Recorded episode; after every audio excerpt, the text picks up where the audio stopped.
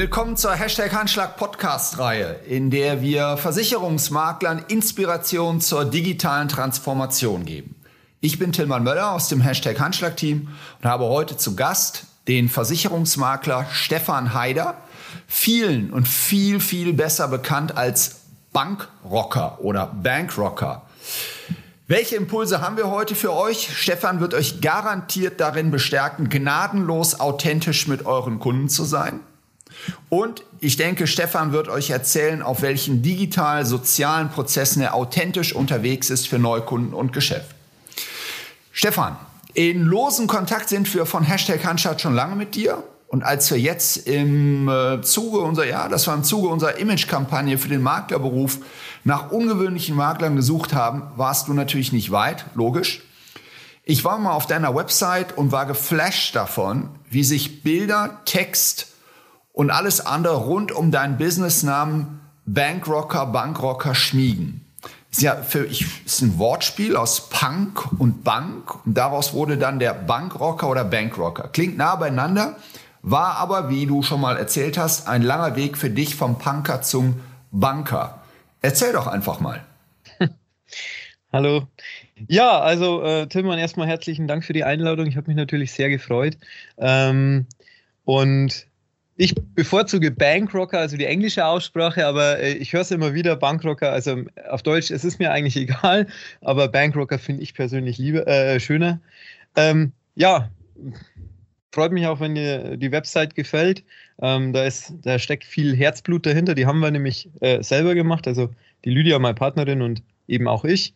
Und ähm, die Texte und die, die Bilder und alles, was da drauf ist, ist buchstäblich bei uns zu Hause entstanden und das ein oder andere Stockfoto von Unsplash lizenzfrei ist da auch verwendet, aber in äh, geringem Maße.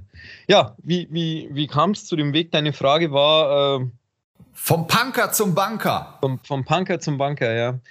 Ähm, ja, Punkrock höre ich ja schon mein ganzes Leben lang. Also äh, seit ich denken kann, so irgendwie ab zwölf. Ne? So, ähm, Angefangen hat es mit einer sehr coolen Band aus Kalifornien, Lagwagon, ähm, die uns äh, mich schon mein ganzes Leben begleitet. Und äh, ich wollte damals einfach nur wissen, ähm, von was die denn da so singen und habe dann irgendwann angefangen, mal Englisch intensiv zu lernen.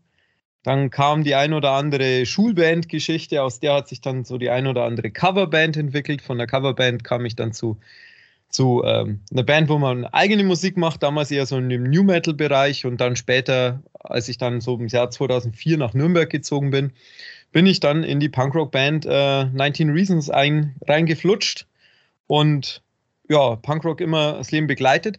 Damals war ich aber dann schon äh, auf dem Weg in die Finanzbranche. Das heißt also, Punker und Banker ging eigentlich immer einher. Ne? Also, da muss ich unterbrechen. Wie, wie, wie, wie geht das? Sorry. Ich, äh, Punk, Punk ist für mich, kommt tief aus dem Herzen heraus. Das ist rebellisch, das ist Auflehnen und Bank zusammen. Du sagst, das ging schon immer einher. Das ist für einen Spießer wie mich regelrecht schizophren. Ja. Okay, da musst du mal deine Sichtweise ändern, weil letztendlich geht es für mich sehr wohl einher, weil Punk für mich nämlich bedeutet, zu tun und zu lassen, was ich will. Und das geht mit Geld sehr gut. So, du darfst halt nur den anderen nicht so ans Bein pissen und rebellisch sein und neue äh, Ideen haben und so weiter und dafür einstehen. Wenn das Punk ist, dann ist es in der Bank nämlich auch so. Wir, wenn, wir, wir sehen ja gerade den Wandel von fixen Zinsen zu, zu ähm, ähm, ja, äh, vorgebundenen Lösungen in, in Rahmen, im Rahmen der BU und so weiter und so fort. Und da sind die Leute bestimmt jetzt nicht da gewesen und haben gesagt, komm, ich passe mich jetzt an, sondern ich lehne mich dagegen auf und mache was ganz Neues. Und das ist ja wohl Punk. Cool, cool. So würde ich sagen. Cool. Hat nur ein bisschen lange gedauert.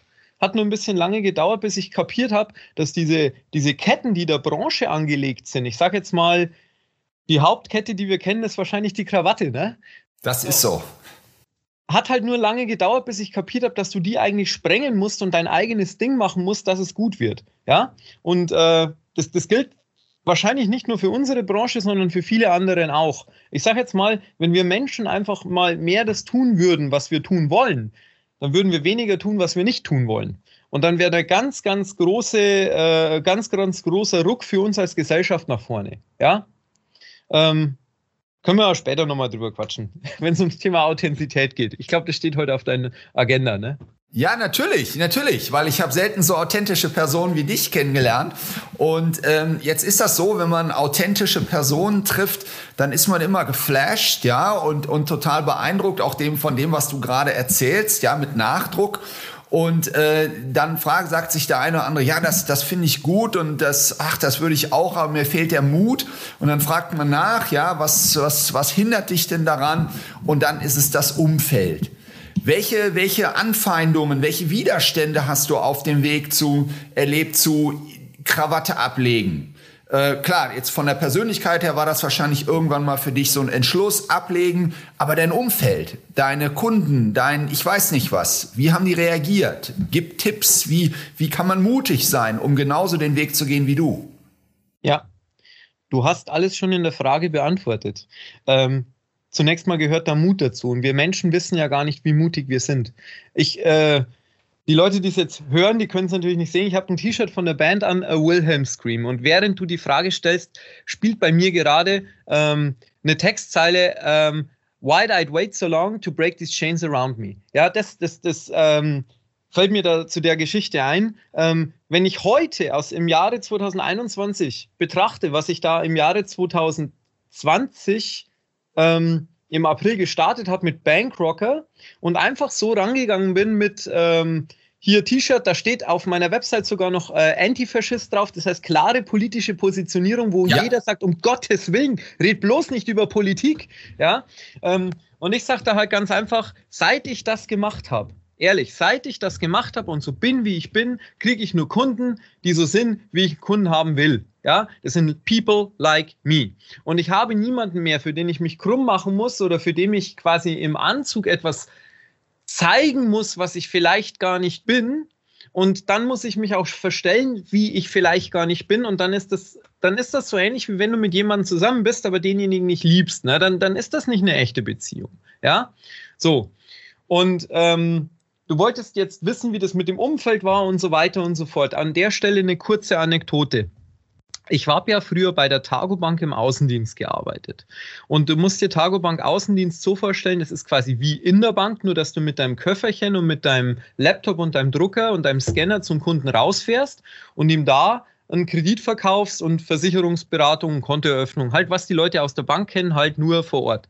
Da bist du teilweise dann 200 Kilometer mal am Tag oder 300 im Schnitt mal so unterwegs und besuchst verschiedene Kunden. Und natürlich war ich da im Anzug am Anfang. Und jetzt ist es dann doch ein bisschen heiß, weil in der, in der, Bank hast du ja eine Klimaanlage und im Auto vielleicht auch, aber bei den Kunden halt nicht. Also ziehst jetzt schon mal deinen Sakko aus. Und wenn du jetzt großflächig tätowiert bist, dann sieht man das durchs ein oder andere Hemd schon mal durch. Und spätestens beim zweiten Termin kam dann von vielen Kunden oftmals, Geil, du bist auch tätowiert. Und ich, ja, kann ich es mal sehen. Naja, und was machst du dann? Dann ja, zeigst es ihnen halt, ne? Stehst halt halbnackt beim Kunden im, im Wohnzimmer. Und dann sagen die komischerweise folgendes: Die zeigen dir erstmal deine Tätowierung, äh, ihre Tätowierung auch und sagen dann sowas: Das nächste Mal, wenn es kommst, dann brauchst du die vielleicht nicht so umziehen. Da kannst du kommen, wie du magst. Verstehst? Ja, ja verstehe ich. Verstehe ich. Über ein, über ein, zwei Jahre hinweg ist es immer wieder so gewesen und so weiter. Dann hast du halt mal schon einen Schlips weggelassen, hast das Hemd offen getragen und so weiter und so fort. Und irgendwann habe ich gedacht, Scheiß drauf. Kurze Hose, T-Shirt zum Kunden. Gleich von vorne weg. Und das, was dann passiert ist, ist, dass die Leute viel, viel offener waren. Und ich habe dann festgestellt, hoppla, lass die Maskerade weg, sei einfach nur du selber. Geh den einfacheren, bequemeren Weg und bring mehr Authentizität rein. Das habe ich damals als Tagobank gemacht. Und wenn der Frank, mein ehemaliger Chef, das hört, der immer auf Anzug bestanden hat, Hi Frank, habe ich nicht ganz immer gemacht. Egal. So, ich will euch nur eins sagen, da ist bei mir so ein kleiner Aha-Effekt entstanden und dann habe ich da viel mehr Mut gefasst, dass ich mich das auch getraut habe. Und als ich diese Bankrocker-Geschichte vorbereitet habe, habe ich mich mit Kollegen, wie einem guten Freund von mir, Bernhard Zweimüller, ausgetauscht, habe gesagt, soll ich das so machen? Und er hat gesagt, mach. Ne? Ich war da nicht so sicher, ich war da nicht so 100% überzeugt. Ich habe mir da auch von außen was geholt und so weiter. Und es war so, dass ich im Umfeld eigentlich mit Widerstand gerechnet habe. Aber so wie du es ja. gerade beschrieben hast, ja. war es definitiv nicht. Es war das Gegenteil. Ja. Mein Umfeld hat mich eher drin bestärkt. Die haben mir gesagt, mach. So einer wie du, der kann das. Mach einfach. Ich habe jetzt gerade was ähm, für mich gelernt. Ich bin jetzt ja hier so ein, so ein, so ein, so ein Großfirmenmitarbeiter, ja, und alle reden über New Work. New Work schnell mal interpretiert als Homeoffice, ist es aber nicht, sondern der Ursprung von New Work kommt genau aus der Philosophie, die du beschrieben hast, aus den 50er Jahren von einem tatsächlichen äh, Arbeitsphilosophen, der gesagt hat, die jeder muss das tun, ähm, womit er sich am meisten identifiziert, um es jetzt mal kurz zu machen. Und das hört sich so an wie, und damit macht das Unternehmen, hat das Unternehmen zufriedene Mitarbeiter. Aber was du beschreibst, ist ja sogar noch mal andersrum. Das ist der Beweis, dass diese New Work Denkweise auch zu mehr Geschäft führt, zu mehr Erfolg führt. Also beiderseitig, weil der Kunde sofort merkt, dass du zu dem stehst, äh, wie du bist und was du, was du sagst. Da habe ich jetzt richtig was gelernt. Ich glaube nicht, dass große Firmen wie, selbst wie wir, so weit schon diese Denkweise haben, um dieses Potenzial zu entfalten, was du von dir beschreibst. Ja, also ich, ähm, ich kann ja nur eines dazu sagen, dass ja große Versicherer ja auch äh, kleine Startups gründen. Ihr seid ja selber im Endeffekt so quasi entstanden, wenn ich das richtig bei euch äh, im Blick habe. Ja. Und, ähm, und das, das machen ja andere auch. Und äh, ich sage jetzt mal, diese Philosophie, die in diesen kleinen Startups ist, die mit Absicht erstmal abgetrennt sind, um eben dann nicht in diese Oldschool-Denkweise reinzukommen und diese Konfirmität. Ja, das soll jetzt nicht heißen, dass dieses ach, ich, ich weiß nicht, ich habe ein Bällebad im Schwimm, äh, im, im, im Büro, dass das jeder irgendwie braucht, la Google. Ähm, aber dass zumindest ein gewisser ich sage jetzt mal, ein gewisses Spirit herrscht, weil wenn ich selber so sein kann, wie ich bin und mich nicht krumm machen muss und wie auf Eiern durchs Büro laufen muss, dann kann ich natürlich auch mit einem anderen Standing und dann äh, arbeiten und ich arbeite dann auch lieber und gerne. Ah ja, gibt es das Wort? So, ich arbeite halt auch lieber und ich bin dann natürlich auch mit einem anderen Flow dahinter und ich arbeite in Anführungszeichen auch als Angestellter in einem Großkonzern natürlich so, als wäre ich selbstständig. Und da wieder der Rückschluss zur Tagobank was ich da Überstunden gerne geschrubbt habe. Natürlich haben wir da Geld verdient, aber ich bin, war auch gerne unterwegs und da bist du ja auch gerne mal zwei Stunden beim Kunden, statt wo du nur eine Stunde eingeplant hast, weil es dir einfach Spaß macht. Und da ist eben der große Unterschied. Ja? Absolut, absolut. Jetzt ähm, denken ja, wir haben ja, ich habe ja an, äh, angekündigt, Impulse in der digitalen Welt. Ähm, für mich sind wir tief in der digitalen Kultur, weil Digitalisierung eben mehr ist als einfach nur Technik und Verdrahtung, Hardverdrahtung, sondern es ist auch ein kultureller Change. Ähm, und äh, trotzdem lass uns jetzt mal verdeutlichen ein bisschen, wie du deine Authentizität, also ne, wie du das gerade eben beschrieben hast, über digitale Prozesse in Geschäftserfolg übersetzt. Ähm, ich, ich, ich sag's mal so, ähm, also du, du weißt ungefähr, worauf ich hinaus will, was du da tust. Aber an der Stelle frage ich dann immer gerne auch nach Tops und Flops. Und bei dir kann man vielleicht mal einsteigen über den folgenden Satz, den du mal, den du gesagt hast. Manchmal macht man Sachen, die klappen, und erst später versteht man, warum sie geklappt haben. Erzähl mal über deine, wie du das, was du eben beschrieben hast, deine Selbstfindung jetzt auch in Geschäftserfolg und Geschäftsprozesse übersetzt. Okay, dann fange ich mal mit dem an, was ich mit dem Satz eigentlich gemeint habe. Ja? Ja. Ähm, als ich damals die Website gemacht habe, mit der Lydia zusammen, ja, als ich damals diese Identity gemacht habe, als wir dieses Band, äh, Bankrocker Logo, das am ganz, ganz am Anfang ganz anders ausgesehen hat, als wir das alles gemeinsam gemacht haben, habe ich das einfach nur gemacht, weil ich gedacht habe, so bin ich, so haue ich mal einen raus und es wird schon. Okay? Und ich hatte keine Ahnung, was ich damit losdreht. Ähm, das, was dann passiert ist, ich habe dann ähm, ein Coaching gemacht beim Dieter Kivus über den Neukundenrevolution und habe dort durch dieses Coaching, durch das, was dort ja. gelehrt wird, erst verstanden, was ich da intuitiv, nennen wir es mal zufällig richtig gemacht habe. Heute verstehe ich, warum diese Sachen funktioniert haben. Dazu gehört vor allen Dingen alles äh, äh, meines erst, äh, das ist wirklich ähm, meines Erachtens das Wichtigste, das ist das Thema Authentizität. Du, du kannst diese Rolle nicht spielen. Und wenn du jetzt auf Deutsch, sage ich mal, jetzt kein Bankrocker bist, dann kannst du auch kein Bankrocker nicht sein, sage ich mal. Du kannst jetzt einem Kunden nicht vorstellen, dass du, dass du keine Ahnung, der totale Biker-Typ bist und jetzt Bike Motorradversicherungen machst, wenn du selber gerade mal am Mofa gesessen bist. Das geht irgendwo nicht. Ja? Und mhm. weil ich eben Sachen gleich weggelassen habe, das so gemacht habe, wie ich auch bin. Und das, Achtung, über Instagram, was mein Steckenpferd ist, auch immer wieder nach außen getragen habe, regelmäßig und so weiter, haben mir halt Leute auch gefolgt, die dann das gesehen haben, die gedacht haben, hoppla, was ist da los? Wieder so ein Spinner, so ein Finanzexperte, der dir erklärt, wie das alles funktioniert. Und dann hast du hin und wieder mal dann, ähm, ja, wirkliches Finanzwissen rausgehaut, das fundiert ist, das du durch deine Ausbildung hast. Dann hast du irgendwann mal was erzählt, dass du im Urlaub bist. Dann warst du mal auf einem Konzert oder während Corona halt auch eben nicht. Dann erzählst mal was von einer neuen Schallplatte, dann erzählst mal wieder was äh, über Finanzen und du machst einfach so einen Mix, was du eigentlich quasi mit Freunden auch machen würdest. Du würdest Absolut. mal einen Schwank aus der Arbeit erzählen, du würdest mal was vom Wochenende erzählen.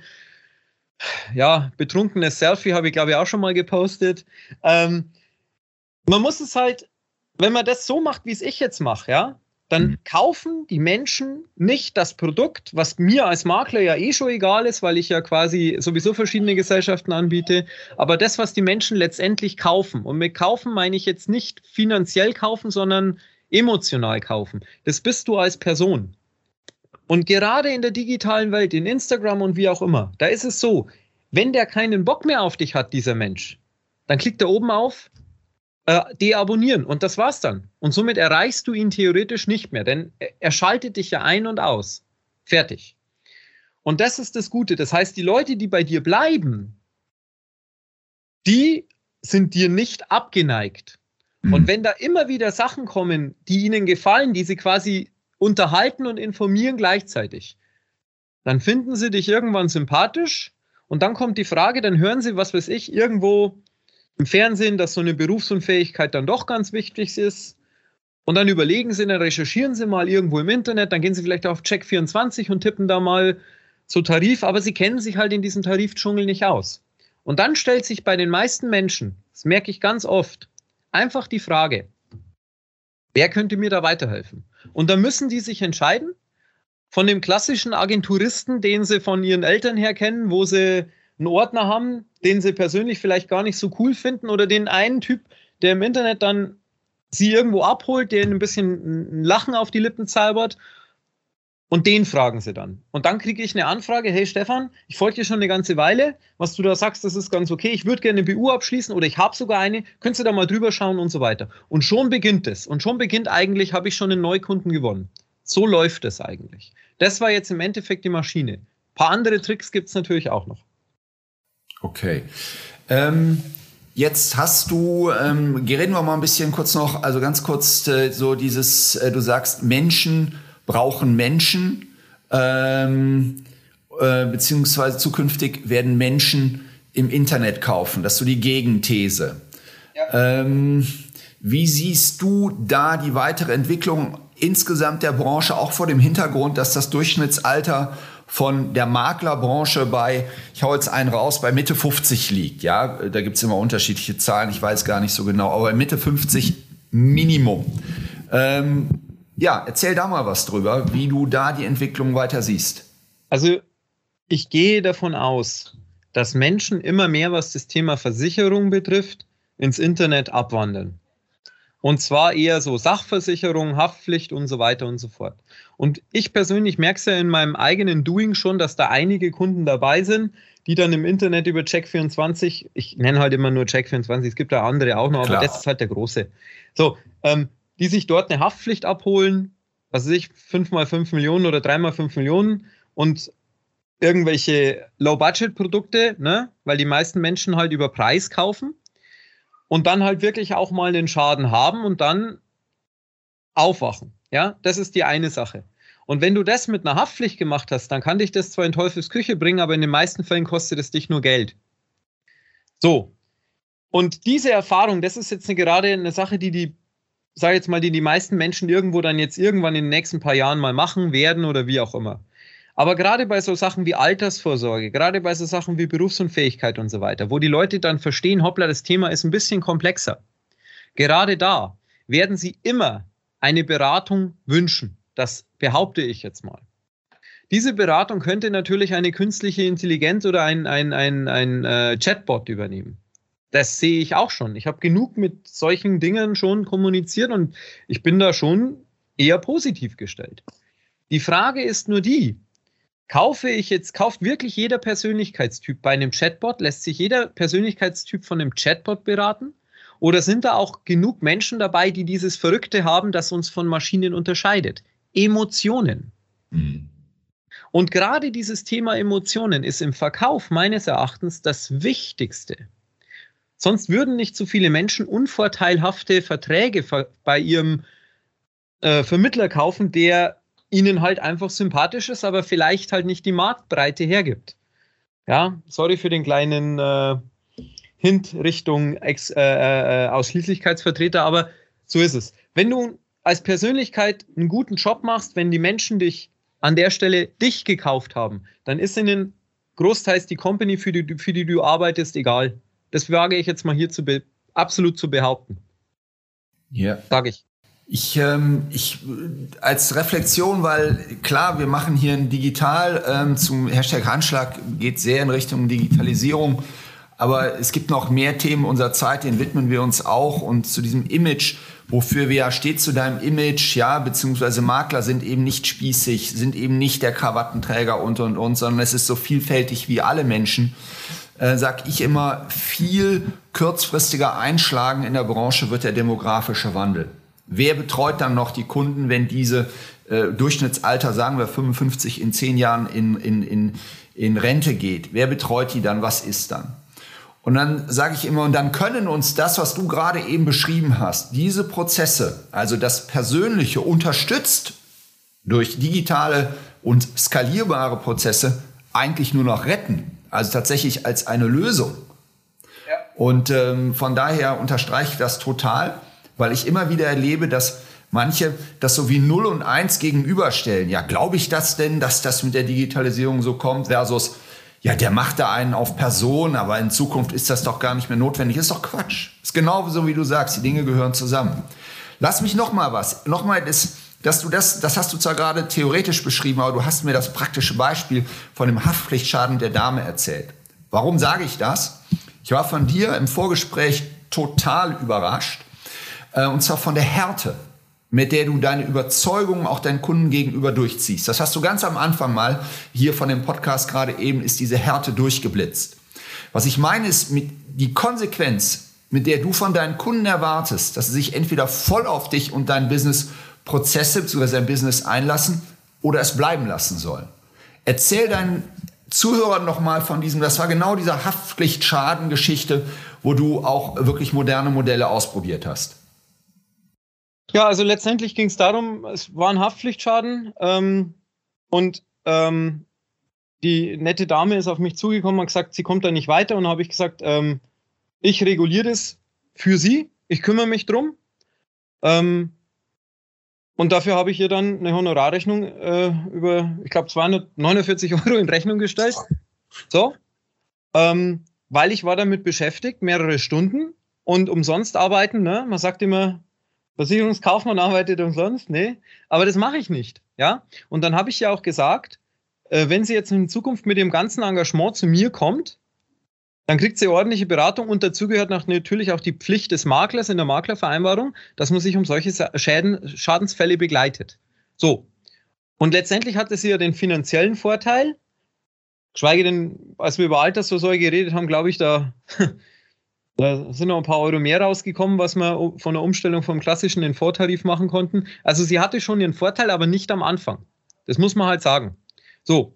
Und was ich meinen Kunden immer gleich am Anfang im ersten Gespräch sage, wir können zusammenarbeiten, aber ich möchte das gesamte Engagement haben.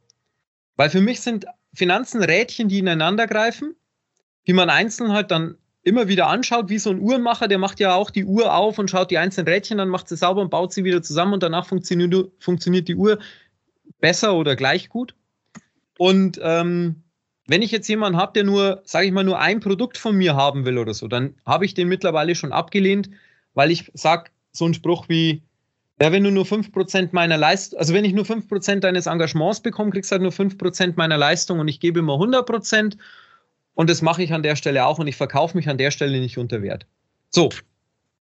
Ja, ich, ich, ich, ich, ich, ich würde sogar sagen, du verkaufst dich nicht außerhalb deiner Persönlichkeit und die ist authentisch, die ist durchgezogen. Das ist das, was ich nämlich dabei mitgenommen habe. Jetzt, bevor wir zur Schlussfrage kommen, du hast da eben etwas gesagt, wo vielleicht der eine oder andere Zuhörer gesagt hat, ach so, ja, ich komme gleich drauf nochmal zurück. Versetz dich in ein größeres Maklerhaus, größer mit mehreren Mitarbeitern, vier, fünf, zehn, irgend sowas. Jetzt mal ausgehend von dir persönlich und deinen Akquise- und Beratungsprozessen. Hast du Tipps für solche Häuser?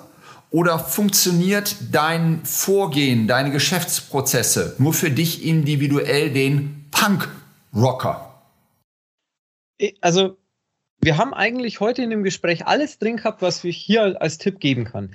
Wenn du ein großes Maklerhaus bist mit verschiedenen Leuten, dann wird sich jeder irgendwo ein bisschen spezialisiert haben. Zumindest rate ich an der Stelle das. Ja, also dass jeder sagt, der eine ist der PKV-Spezialist, der nächste ist halt Altersvorsorge, der nächste macht halt BU. Dann kann man sich da die Bälle schon zuspielen. Ja, warum? Weil wenn du dich in das Thema BU reinfuchst, wie ein Philipp Wenzel, sage ich jetzt mal, dann, ähm, dann bist du da auch am Ball und du musst nicht alles gleichzeitig jonglieren, was ich derzeit tue und was ein bisschen viel Aufwand ist. Aber das wäre einer der großen Vorteile, die solche Häuser auf jeden Fall tun sollten. Die meisten haben es ja schon gemacht. Und das Zweite, was. Welche ich unterbrechen darf, als gemeinsamer Account oder jeder einzeln? Okay, auch an der Stelle muss ich, äh, ja, also wenn ich als Maklerhaus auftreten will, dann als Maklerhaus, dann bestimmt man halt jemanden, der äh, quasi der PR-Agent ist, der das halt dann macht, der dann vielleicht an einem Tag mal in das Büro von einem geht und den mal ein bisschen vorstellt und der was erzählt. Oder jeder kriegt, nimmt sein Handy in die Hand und jeder macht eine eigene Story. Hi, hier ist der Thomas, heute rede ich mal über und so weiter. So kann man das auch gestalten. Ja. Ähm, es gibt in Nürnberger cooles Tattoo-Studio, Tattoo Inc., äh, und die machen das. Ähm, die sind verschiedene Tätowierer und berichten halt gemeinsam. Ja, und sowas, ob ich jetzt der Tätowierer bin, ob ich jetzt, äh, keine Ahnung, eine Band bin, ob ich jetzt ein Maklerhaus bin oder ob ich jetzt äh, die Umweltbank in Nürnberg bin, die das zum Beispiel auch gemacht haben. Da kann ich äh, sowas äh, sehr schön machen. Für so Einzelkämpfer wie mich, naja, da stellt sich die Frage wahrscheinlich gar nicht, oder? Ja, das werden wir jetzt mit der Abschlussfrage sehen, lieber Stefan. Und zwar, Bill Gates hat mal gesagt, äh, wir überschätzen die Veränderung der nächsten zwei Jahre und wir unterschätzen die Veränderung der nächsten zehn. Deswegen an dich. Wie sieht es bei dir aus in zehn Jahren, Stefan? Ich kenne es jetzt nur mit fünf Jahren, aber ähm, der Spruch ist gut. Also, wenn ich mir überlege, was ich in einem Jahr schaffen wollte und was ich alles nicht geschafft habe, dann ist die Liste Tatsache da. Ich äh, sage, dass es in zehn Jahren so ausschaut. Äh, fragst du mich jetzt persönlich oder, oder die Branche? Was ich denke, was ich in zehn Jahren. Dich. Mich? Okay. Also ich denke, dass ich in zehn Jahren ein Unternehmen habe, in dem viele Berater da sind. Viele, sage ich jetzt mal so 10 bis 15. Dass die alle so ein kleines Gimmick haben oder sonst was, so wie ich jetzt mit dieser Bankrocker-Geschichte oder so weiter, dass jeder, ich sage jetzt mal, eine Kante an Persönlichkeit ist. Dass wir alles, dass wir so eine Art Haftungsdach geschaffen haben, so einen kleinen Vertrieb, wo nur Profis sind, dass wir alle digital arbeiten, über das komplette Bundesgebiet oder vielleicht sogar weltweit verteilt sind, ähm, dass wir so eine Art Zentrale haben, die uns quasi den Rücken frei hält, also die Miss Moneypenny, die uns die Verträge schreibt oder wie auch immer, oder der Mr. Moneypenny. Ähm, dass es, so, dass es solche Homeoffice-Konglomerate ergeben wird, dass es nicht notwendig ist, ein, ein Vor-Ort-Büro zu haben, sondern dass es so eine Art Netzwerk gibt. Das stelle ich mir als mein Unternehmen vor. Und ich glaube, dass viele Leute in der Branche so arbeiten. Und jetzt sage ich dir noch eins, was ich über diese Branche an sich denke, was an der Stelle auf jeden Fall befeuern wird. Wenn wir uns mal überlegen, was Adam Smith im Jahre 1776 über die, äh, über die unsichtbare Hand in, äh, in der Volkswirtschaft gelehrt hat, dass Angebot und Nachfrage den Preis regulieren und wir immer weniger Anbieter haben, weil die Branche halt leider überaltert, dann werden junge Wilden, und wenn ich mich jetzt mit 38 Jahren schon zu den jungen Wilden zählen muss, dann wisst ihr, dass wir hier Potenzial ohne Ende haben. Wenn ich jetzt in der Bank eine Lehre machen würde im Jahr 2020, 2021, dann würde ich mir mal echt überlegen, wo ich in fünf Jahren sein würde und ich würde unbedingt Makler werden. Warum? Weniger, An äh, weniger äh, Angebot, mehr Nachfrage. Und jetzt pass auf, wenn man jetzt an der Stelle den Preis erhöht, indem man zu seinen Maklertätigkeiten eine Servicepauschale noch dazu verlangt und dann halt noch ein paar Gimmicks dazu macht, dann hast du passives Einkommen, du hast relativ viele Kunden, die mit dir agieren wollen. Du kannst sein, wie du willst, Thema Authentizität und du musst einfach nur machen. Das hier, diese Branche, die kann eine Goldgrube sein, wenn man diese Voraussetzungen verstanden hat und sich nicht gegen die Digitalisierung setzt, sondern die als Surfbrett benutzt. Dann, dann wird richtig gut. Aber so wie es früher gemacht wurde, so geht es halt einfach nicht mehr. Die Zeit ist vorbei. Stefan, für dieses inspirierende Schlusswort danke ich dir. Daraus machen wir einen eigenen Podcast über das Letzte, meine ich ernst übrigens. Herzlichen Dank und äh, ja, in, de in dem Fall kann ich sagen, bis zum nächsten Mal. Ciao, Stefan. Ich würde mich freuen und ciao, Servus, danke.